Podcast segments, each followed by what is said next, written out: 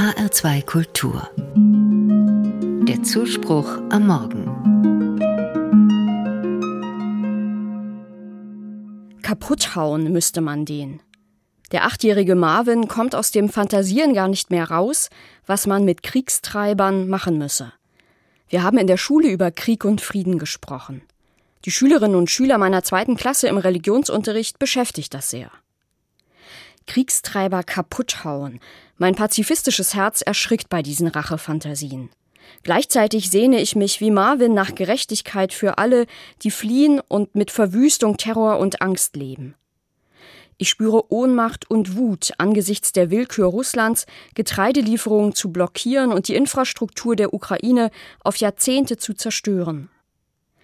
Ich frage mich, wie denn solche Rache anders aussehen kann als gewaltsam. In der Bibel steht, die Rache ist mein, spricht der Herr. Das heißt, dass die Art und Intensität der Rache Gottes Sache ist. Wer diesen Satz ernst nimmt, agiert nicht selbst aus, was er an Rachegelüsten im Herzen hat. Er überantwortet die Rache an eine allmächtige Instanz, an Gott. Mir hilft das. Ich schicke meine Wut und meine Ohnmacht gen Himmel. Gott soll damit etwas Gutes anfangen. Ich bekomme das Herz frei für Konstruktives. Rachegedanken kreisen ja immer um die Täter.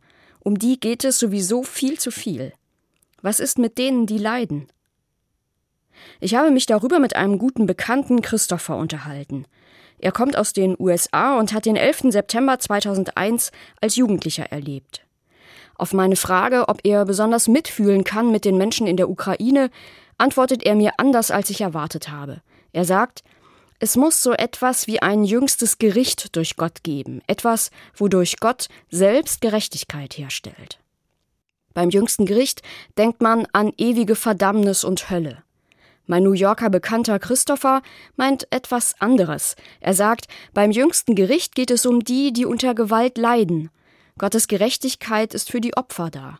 Sie brauchen die Gewissheit, dass das Unrecht gesühnt wird und dass sie ohne Angst leben können. Dafür braucht es ein göttliches Gericht, weil wir Menschen so eine umfassende Gerechtigkeit nicht herstellen können. Dieses Gespräch mit Christopher im Kopf bin ich wieder im Religionsunterricht in meiner zweiten Klasse. Die Kinder überlegen, wie eine gerechtere Welt aussehen könnte für die, die hier zu Opfern wurden. Kinder, Eltern und Großeltern können frei atmen und hüpfen, töpfern und lachen, springen und schwimmen, Kastanien sammeln und abends unter dem Sternenhimmel einschlafen oder in einem weichen Bett. Kinder können in die Schule gehen und finden immer wieder neue Wege, sich zu vertragen. Ich lausche, wie die Zweitklässler sich eine Welt mit Gerechtigkeit für die Opfer ausmalen und denke, besser als Rache.